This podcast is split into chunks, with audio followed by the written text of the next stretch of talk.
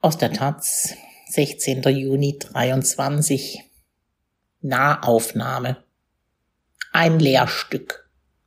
Schülerinnen in Magdeburg widmen sich dem DDR-Volksaufstand vom 17. Juni 1953. Mit einer Aufführung basierend auf Gesprächen mit Zeitzeugen. Aus Magdeburg Thomas Gerlach.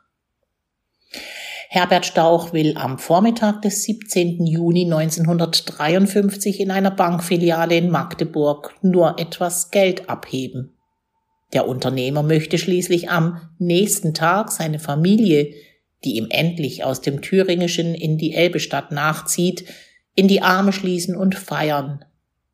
Im Jahr zuvor hatte Stauch in Magdeburg eine kleine Teigwarenfabrik erworben und unter ihrem Dach eine Wohnung ausgebaut. Stauch, 35 Jahre alt, sieht auf der Straße den endlosen Zug von Menschen vorbeimarschieren. Er hört, wie sie rufen, protestieren gegen die Erhöhung der Arbeitsnormen, gegen die politischen Zustände, gegen die wirtschaftliche Malaise, gegen die Unfreiheit, für freie Wahlen. Spontan schließt Stauch, unzufrieden wie die Menschen auf der Straße, sich dem Protestzug an. Die Menschen drängt es zum Polizeipräsidium am südlichen Ende der Innenstadt. Seine Familie, die Frau und die beiden Söhne wird Stauch nicht wiedersehen. Am 18. Juni verurteilt ein sowjetisches Militärtribunal Herbert Stauch als Rädelsführer des faschistischen Putschversuchs zum Tode. Die Hinrichtung erfolgt sofort. Stauch muss niederknien. Dann schießen ihm zwei Volkspolizisten ins Genick. Der Leichnam soll in einem Heizungskeller eines Gefängnisses verbrannt worden sein. Herbert Stauchs Verbrechen er war einer von vier Parlamentären, die die Aufständischen aus ihren Reihen, die Menge war vor dem Polizeipräsidium auf 15 bis 20.000 Menschen angeschwollen, bestimmt hatten, um dem Polizeichef ihre Forderungen zu überbringen. Freilassung aller politischer Gefangenen, politische und wirtschaftliche Freiheiten und Ablösung der Regierung. Diese Forderungen kosten Herbert Stauch, einen gelernten Müller, das Leben. Inklusive Dolmetschen tagte das sowjetische Tribunal 40 Minuten. An den Mord an Herbert Stauch wird bei der Gedenkstunde des Landes Sachsen-Anhalt zum 70. Jahrestag des Volksaufstandes erinnert.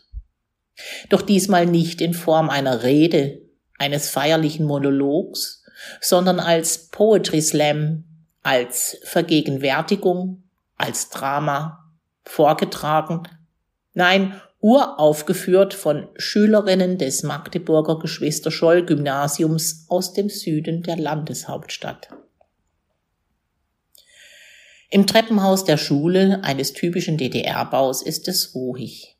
Nele Gottschall, Emma Fischer und Joline Rudloff, drei Schülerinnen der Klassenstufe 10, kommen in einen recht kargen Besprechungsraum. Diese Unterrichtsstunde haben Sie frei, um von Ihrem Projekt zu erzählen, Ihrer Recherche, den Überraschungen, den Tränen. Nicht weit von hier sollen irgendwann die Chipfabriken von Intel produzieren und die Region als IT-Cluster in die Zukunft katapultieren. Magdeburg, die 240.000 Einwohnerstadt, schwelgt im Hochgefühl künftiger Bedeutung. Die wirtschaftlichen Perspektiven der Stadt, einst eine Hochburg des Maschinenbaus, scheinen gerade atemberaubend. Die 16-jährigen Schülerinnen haben sich in den vergangenen Wochen allerdings mit Magdeburger Perspektiven vertieft, die in die Vergangenheit zurückreichen. Einer Zeit, die vom Aufbegehren und Scheitern in einer Diktatur erzählt und die in Vergessenheit zu geraten droht. Dabei haben viele Augenzeugen noch nicht einmal zu reden begonnen. Eine der Jugendlichen, vermutlich Nele, wird bei der Gedenkfeier für einen Moment die Rolle von Else Stauch einnehmen. Es ist der Augenblick, als die Frau in der Zeitung liest, dass ein Herbert Strauch mit einem R geschrieben standrechtlich erschossen wurde. Ich dachte nur, vielleicht ist er es ja gar nicht, sagt Else Stauch. Dann teilte man uns die Schließung unseres Betriebes mit. Da wusste ich, dass er tot war.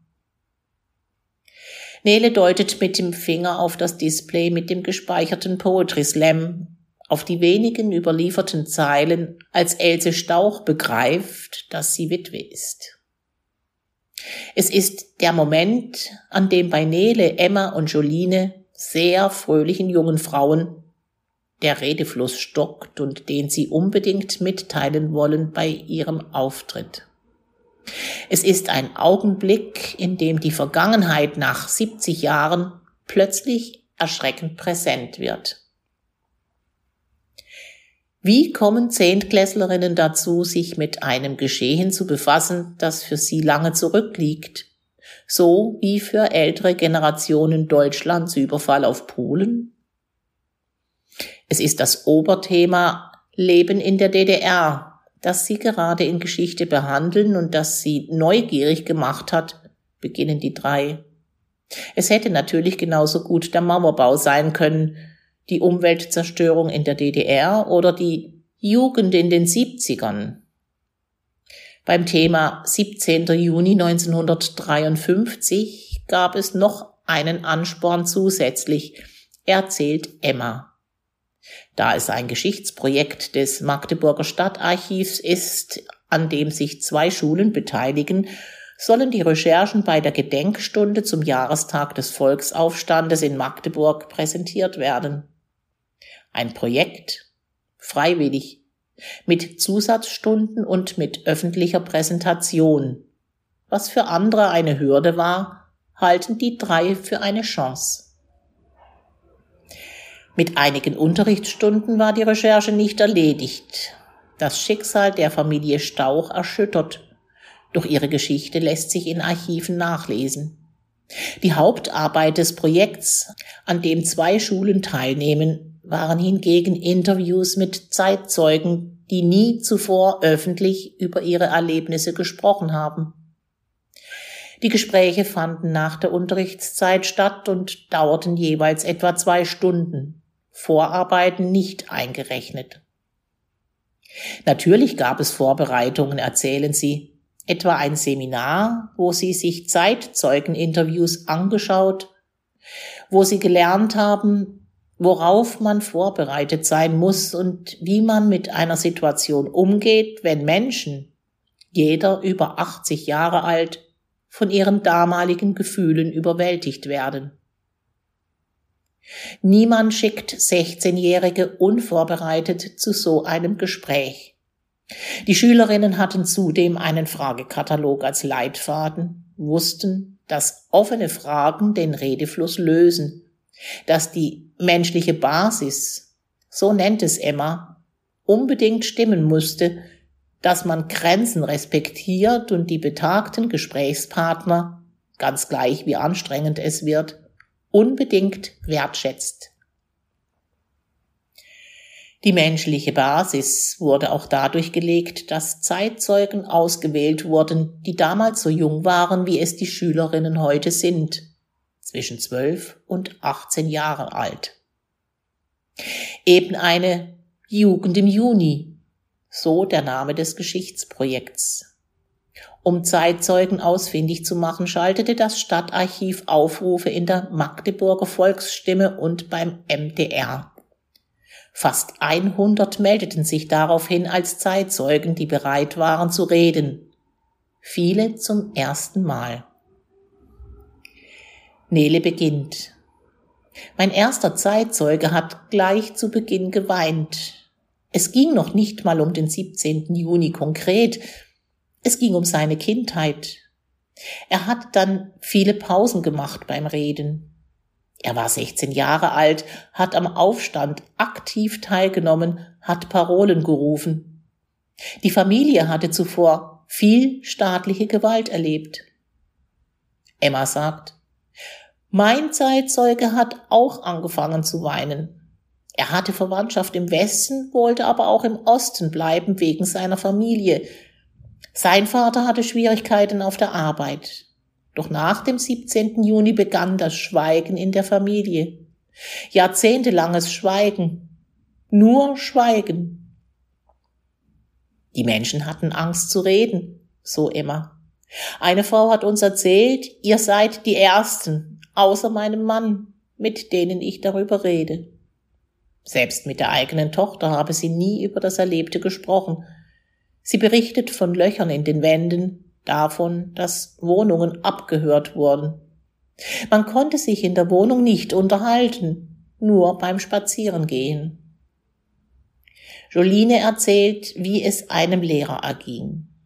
Der hat seine Schulkinder am 17. Juni nach Hause geschickt. Er hat den Unterricht beendet wegen des Aufstands. Er wurde daraufhin verhaftet, war monatelang weg und war komplett benebelt, als er wieder vor die Klasse trat. Man könnte auch sagen, er war zerstört. So erinnerte sich eines der Schulkinder. Ein anderer erinnerte sich, wie sich die Menschen in den Toreinfahrten versteckten, als im Laufe des Tages sowjetische Panzer anrollten und den Aufstand erstickten. Sie rollten immer wieder vorbei, auf und ab, wie Bluthunde. Dass hier Panzer gefahren sind, dass geschossen wurde. Nele sucht nach Worten. Das ist Magdeburg, wie es früher einmal war. Sie überlegt. Ja, das ist Krieg. Dabei wollten die Menschen nur die Freiheit zurückerlangen. Dieser Freiheitswille machte sich auf der Straße Luft. Deutsche Brüder, reiht euch ein. Wir wollen keine Sklaven sein. Das war in ihrer Stadt zu hören, sagt Nele und sinniert. Dass man sich selbst als Sklave sieht, Krass. Haben sich auch Ihre eigenen Familien für die Recherchen interessiert? Joline nickt. Ihre Großeltern haben den 17. Juni selbst erlebt, so sie, sagt sie. Manchmal waren sie geschockt, was sie von ihrer Enkelin zu hören bekamen. Es war wie eine kleine Unterrichtsstunde für sie. Die Zeitzeugengespräche fanden in der Schulbibliothek statt, erzählen die drei. Sie waren lang, dauerten meistens länger als zuvor vermutet. Man versucht, ihnen Zeit zu geben, erklärt Emma. Manche wollten ihre ganze Lebensgeschichte erzählen und streifen den 17. Juni eher, andere wollten nur über den 17. Juni reden. Hat sich jemand von ihnen gerechtfertigt für das, was sie taten? Sie überlegen. Die Zeitzeugen fanden die Idee des 17. Juni gut. Hielten sie den Aufstand für gescheitert? Er wurde niedergeschlagen, das ja. Herbert Stauch war nicht der einzige, der am Folgetag hingerichtet wurde. Am 17. Juni selbst gab es in Magdeburg Tote. Auf beiden Seiten. Aber die Menschen haben Mut gezeigt, so Nele. Joline erzählt, einer meiner Gesprächspartner sagte mir, der 17. Juni hat den Grundstein gelegt für die Aufstände, die folgten.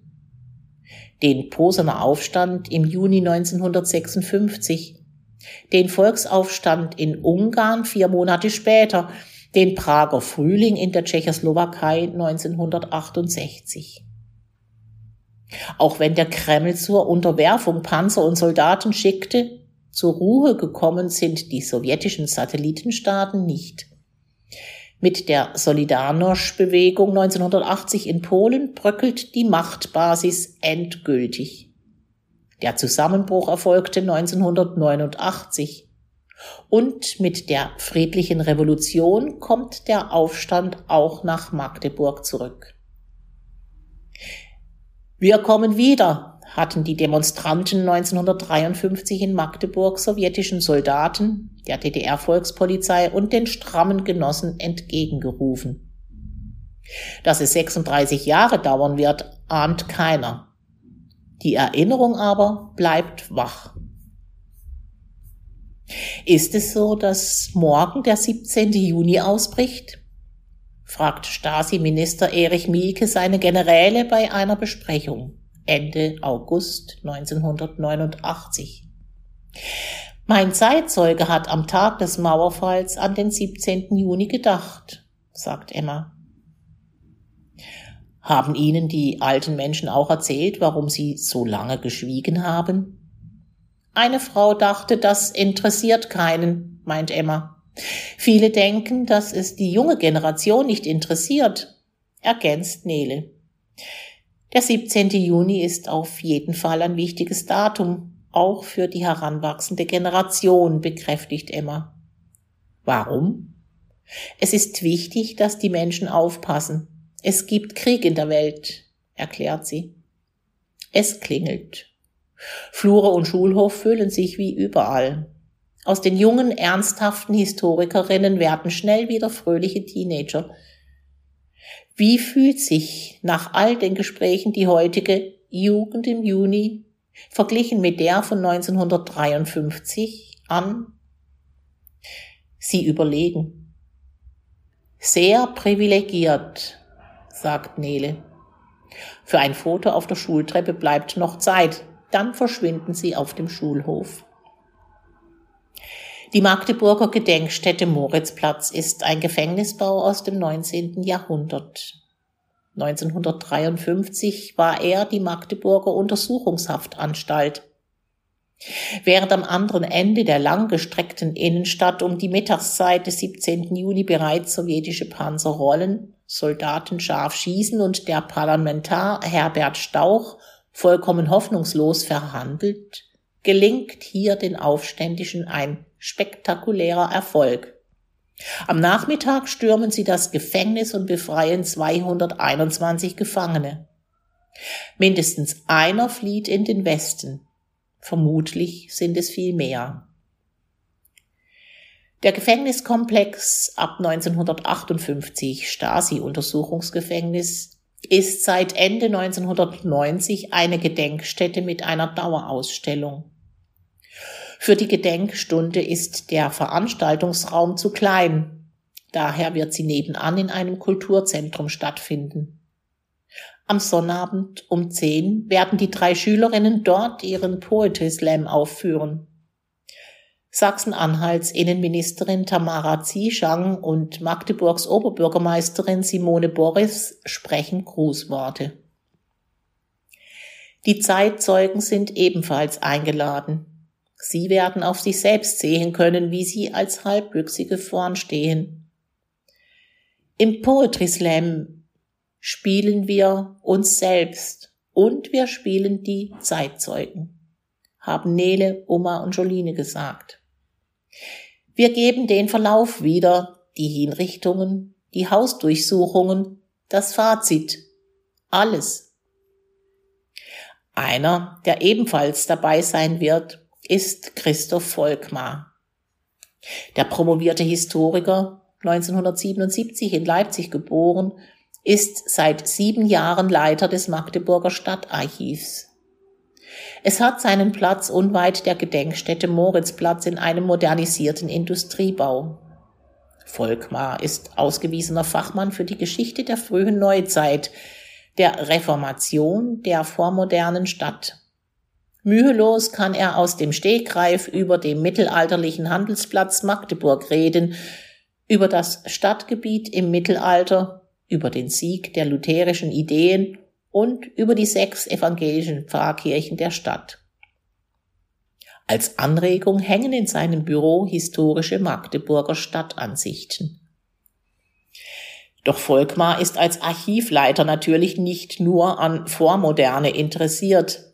Es war an einem der stadtgeschichtlichen Sommerabende einer Veranstaltungsreihe des Archivs, als Volkmar im letzten Juli auf eine Erinnerungslücke gestoßen ist. Richard Millington, ein britischer Historiker, der in Magdeburg zum 17. Juni 1953 recherchiert hat, berichtete, wie sich der Aufstand im kollektiven Gedächtnis der Magdeburger bewahrt hat. Nach dem Vortrag, erzählt Volkmar, meldeten sich immer mehr aus dem Publikum, betagte Damen und Herren, die einander erzählten, dass sie noch nie über ihre Erlebnisse an jenem Tag berichtet hatten. Ihm war an jenem Abend klar, dass sich die Erlebnisgeneration spontan regte und dass er diese Oral History bewahren muss. In den Archiven ostdeutscher Städte findet sich über die DDR vor allem offizielles, erläutert Volkmar, ein grundlegendes Problem.